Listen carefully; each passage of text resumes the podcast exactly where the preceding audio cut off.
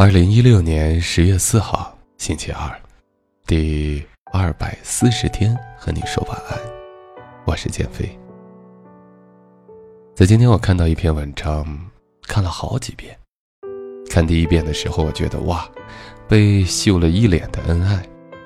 可是当我再看第二遍的时候，我又发现，这其中有着很多很多婚姻爱情那些最浅显的道理。也是往往被我们忽视的那些道理。当我看第三遍的时候，我决定要把这个故事讲出来，因为嘴上说、心里明白，和实际能够体会、能够理解是两回事。有时候想象当中是那个样子，但实际当中真正适合自己的、真正属于自己的，却又是另外一个样子。就比如说今天的文章主题，就是关于。很多男生都希望自己的女朋友成熟大方，可是，你的女朋友真的成熟，你的妻子、你的爱人真的在你面前非常老练成熟，这真的好吗？这真的是爱情吗？我们就一起来听一听我们这位叫做石小秀的朋友，他秀的一首好恩爱，他写的一个好故事，他讲的一个很真实的道理。那在今晚，我们依旧有个互动话题，那就是想请各位朋友说一说，自己在喜欢的人面前做过哪些幼稚的事情，来说一说，一起分享一些那些有意思的回忆吧。好的，我在这里等着你。那接下来，我们就一起来听石小秀的这个故事，一起来听。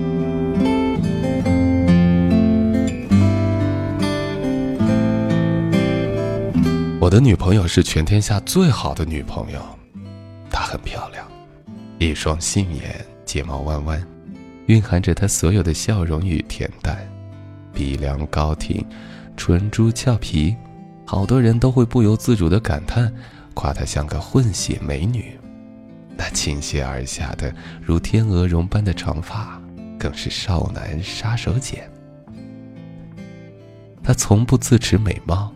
他很上进，他每天都会读书，人文、社科、心理、财经不一而足。他工作上积极进取，下班了常常充电，深受领导赏识提拔。他很懂事。我见过好多爱情，还没到谈婚论嫁的年纪，女孩子就开始逼着男人多赚钱，要梦幻的婚礼，要宽敞的房子。他。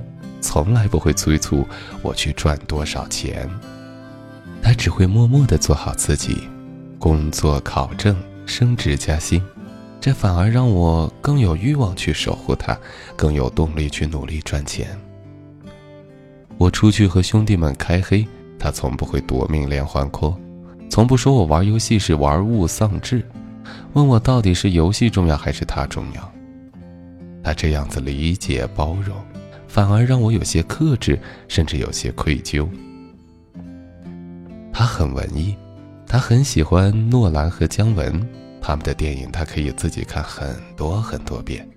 在我打游戏、看球和哥们儿喝酒没时间陪他的时候，他就会看。他颇具才情，他写的一手好毛笔，古风飘逸的宣纸上有他娟秀的小楷。是全天下最成熟懂事的女朋友，却已经是前女友了。那是一个周末，我们像往常一样一起窝在沙发，刷着她微博里的搞笑视频。这时，一条短信弹了出来，她先是一惊，随后下意识地按下手机，好像不愿意面对屏幕似的，表情有些茫然，呆呆的。似乎整个脑子都处在放空的状态。将近一分钟的时间，他似乎终于意识到有些失态，却没有做任何解释。这和平时的他很不一样。他以前是多么让我信任的人，多么透明的人，多么顾及我感受的人。他背过我去，缓缓地点开了那条信息。我看得出他隐隐克制的情绪波动，纠结中好像有一点期待。我木然的看着背着我的他，眼前隐约浮现出短信的署名“季英”。哦，原来是这样，我才终于明白，曾经的他不是在顾及我的感受，不争不吵，悉听我辩，恰恰是不顾及的极致。正如她和她的前男友曾一起看过的这个杀手不太冷所说。他走后，便活成了他的样子。我的女朋友，她一个人活成了两个人，左手抱右手，相互取暖。她从不要求我上进，更不要求我为她和小家做些贡献，因为她根本只是在过她一个人的日子。我，只是个摆设。有谁会去关心摆设的前途，在乎摆设的心意呢？我才明白。他从不妻管严，因为他根本不想管我。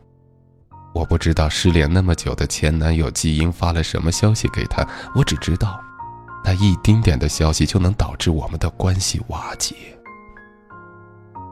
因为他此刻终于不想再演那个贤妻的角色，而想任性的做一会儿自己。至于我这个对手演员，哼，换一个男朋友于他而言似乎没什么不同。因为不爱，所以恬淡如菊，波澜不惊。我问他：“你还爱他吗？”他说：“不爱了。”我又问：“你曾经爱他吗？”他说：“很爱，很爱。”我心存侥幸的问：“那你爱我吗？”他的嘴角微微悸动，礼貌的没有说话。我不甘于此，继续追问：“那你为什么和我在一起？”他依然那样平静。他这样说：“为了不总被逼去相亲，很累。”我唇齿微张，竟难过的说不出话。我那么那么体贴的女朋友，究其原因，竟是不爱我。是啊。世上哪有那么完美的女朋友？长得漂亮，脾气还好，那还了得？如果一个女人爱你，不论再怎么成熟，她总会有小女孩的一面。她会时而闹你，时而要你亲亲抱抱举高高，会随着你的举动而情绪起伏，会跟你分享喜怒哀乐，会因为鸡毛蒜皮而跟你交衬。更会想和你一起努力，组建一个专属你们二人的最最温馨的小家。可是他没有。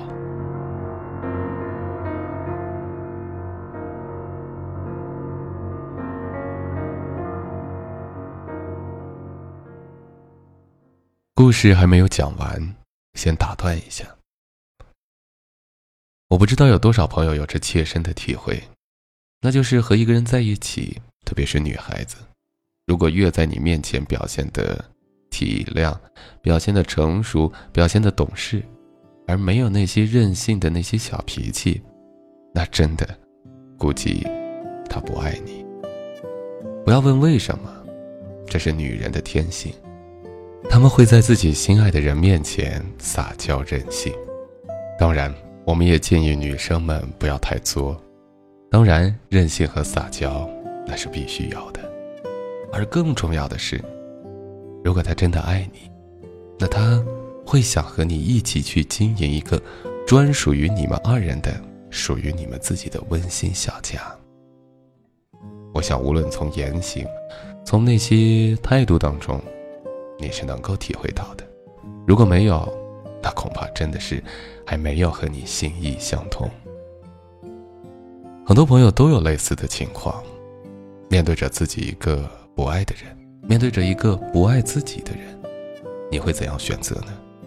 有的人选择放弃，特别是男生；女生选择的是拖着吧，反正散了就散了。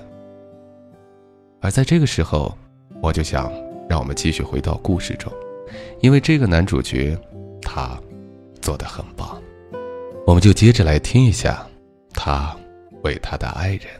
追求他的爱情时，他是怎么做的？一起来接着听。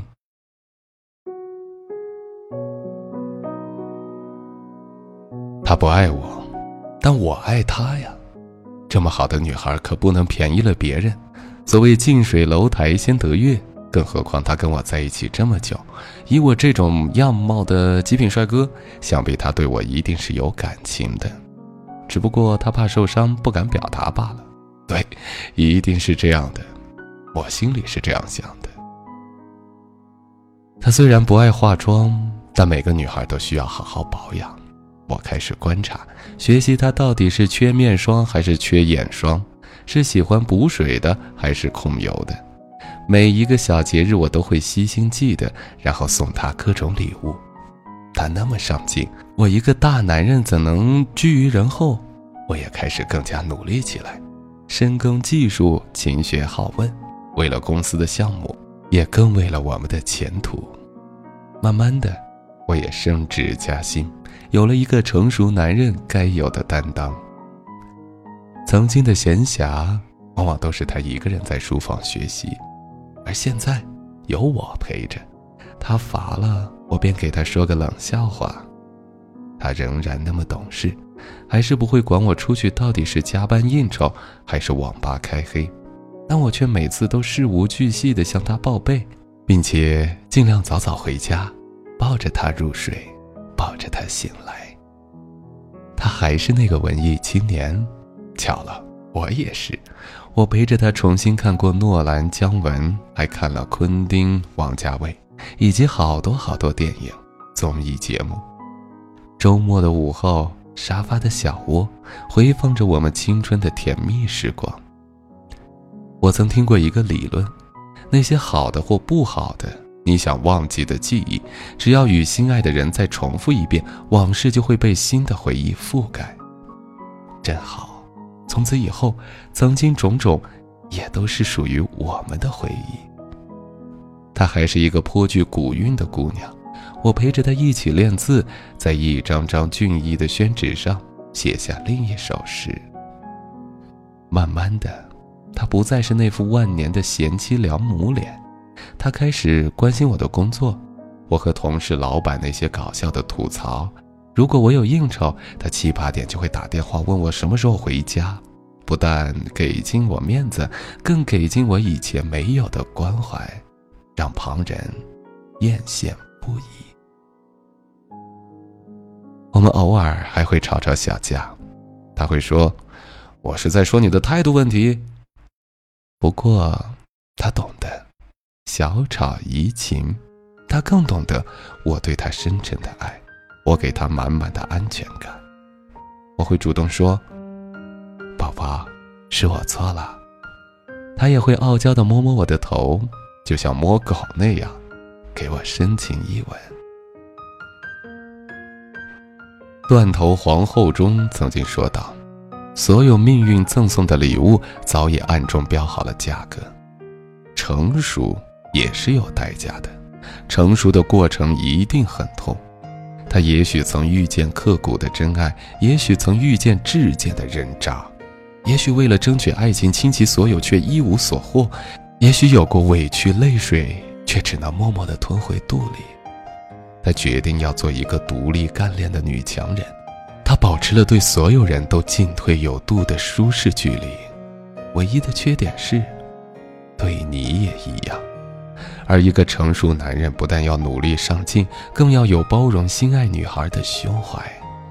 他曾在社会中打拼的伤，我好希望让他在我怀里，不需要再穿着坚硬的铠甲，不用再做个坚强的战士，而是可以敞开心扉，相信爱情，却比年少时理智得体。后来他告诉我。那天前男友基因的短信说，他要结婚了，娶的是个像他曾经一样的会闹他、很可爱却有分寸的女孩。他还对我说：“真幸运，我也遇到了这样一个男孩。”岁月的磨砺中，我们都变得更加成熟。也学会了如何去爱。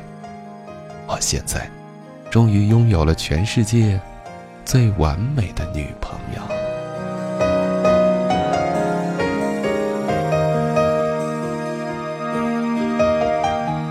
文章和故事就听到这里，是不是和我一样的感觉？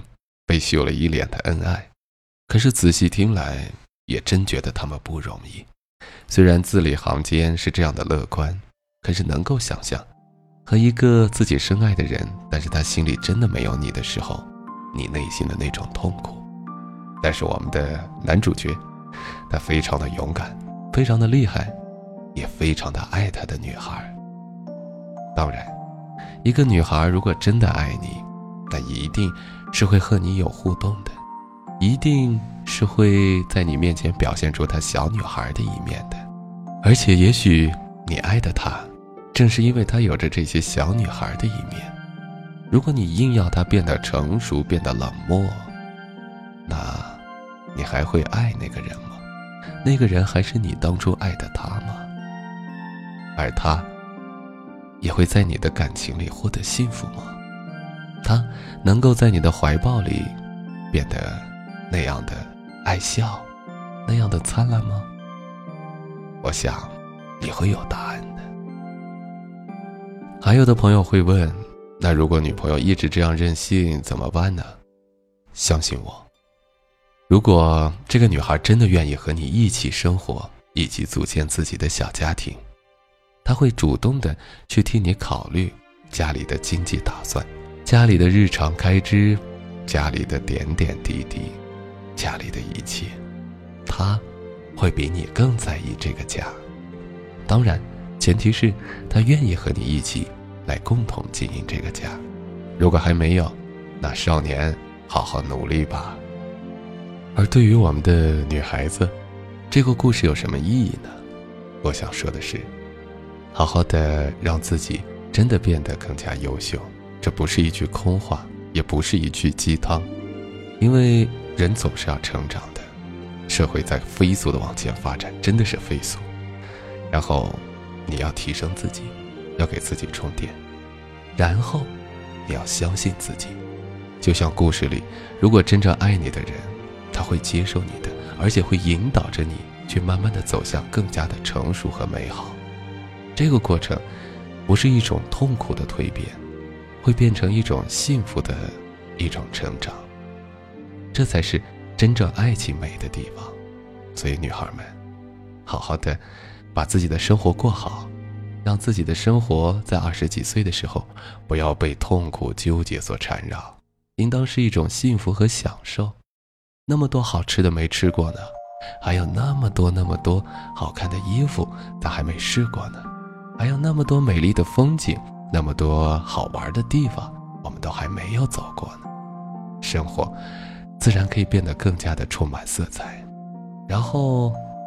会遇到那样一个人，他能懂你，它能让你变得更好，它能让你觉得特别的开心相信他。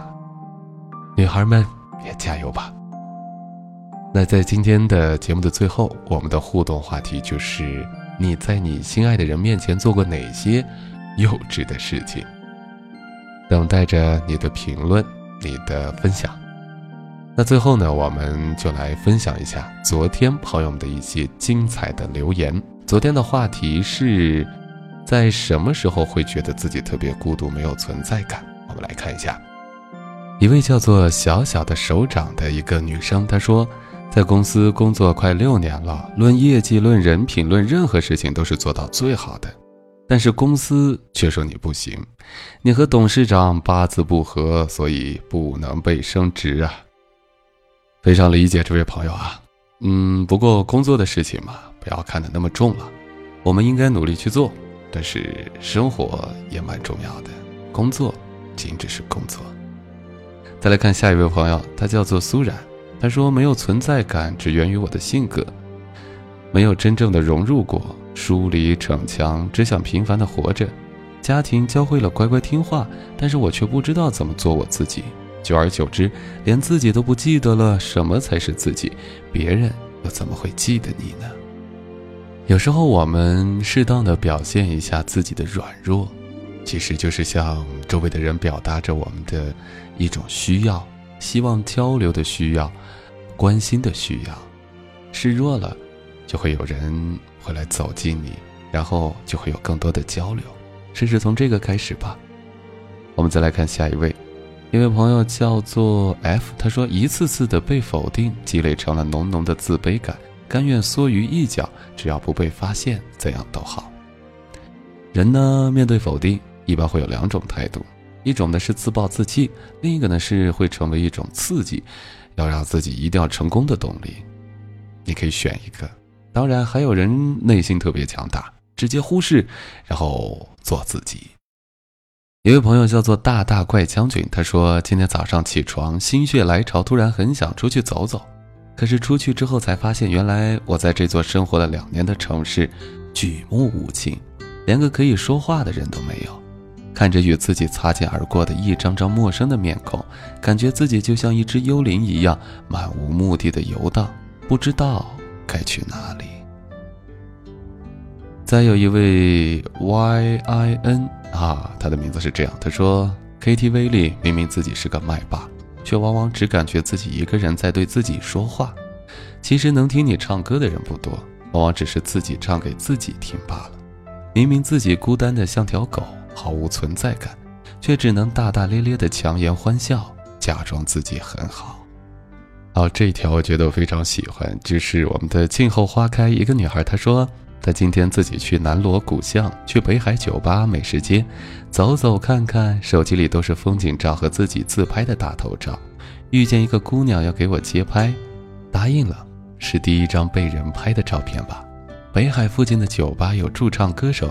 唱的歌自己很喜欢，自己站在门外听。他看过来的时候，突然很害羞的笑了起来，想赶紧走掉。有店里的小伙过来招呼进去坐坐，因为是自己，所以还是没勇气。应该是害怕自己坐在那里对面空荡荡的不自在的感觉吧。不过下次，下次我再过去坐坐。我觉得这是一种另外的孤单。但是却不孤独，一个人享受着自己在这个城市中行走，去看遍世间所有的风景的一种恬淡的心情，挺好。一位叫做原半生的朋友他说：“因为喜欢独处，我有时候会刻意降低自己的存在感。可是我相信，就算自己微小到尘埃里，真正在乎我的人眼里的我，依旧灿若星辰。”哇，朋友们的留言都很多呀，而且都特别的有感触，让人感动。那如果你困了，我就边读着这些短信，边哄你睡觉，好吗？我们再来看一位叫做“人生如莲”这位朋友，他说：“上海一个充满诱惑和浪漫情调的城市，酒会自然多，交际性的活动和工作应酬非常不喜欢，也不会主动与人交流，特别没有存在感。”这么多年的漂泊，慢慢的喜欢上了孤独，不喜欢工作应酬，不喜欢熬夜去唱歌喝酒，因为也不会喝酒。喜欢下班回家做自己想吃的食物，晚餐结束给自己泡杯茶。喜欢大红袍和普洱，品着它的香味，那感觉真好。窝在沙发里听听音乐，听听喜马拉雅的文章，看看禅修的书，喜欢这样安静和孤独的生活。不再为了工作那么拼搏，也不会特意迎合某一个人或者某件事，过自己想要的生活。这样的一份孤独多好。十年的光阴感觉是那么快，虽然曾经伤痛已经不在，伤疤还在，那都不重要了。经历让自己更坚强，更明白自己想要过的什么生活。感谢曾经伤害，愿一切安好，晚安。好的，今天的分享就到这里，谢谢朋友们的这些话语，让我们感觉到不再孤独，让我们感觉到始终有人在互相陪伴，而且这个人通过声音让我觉得离你好近啊。第二百四十天和你说晚安，我是建飞，晚安。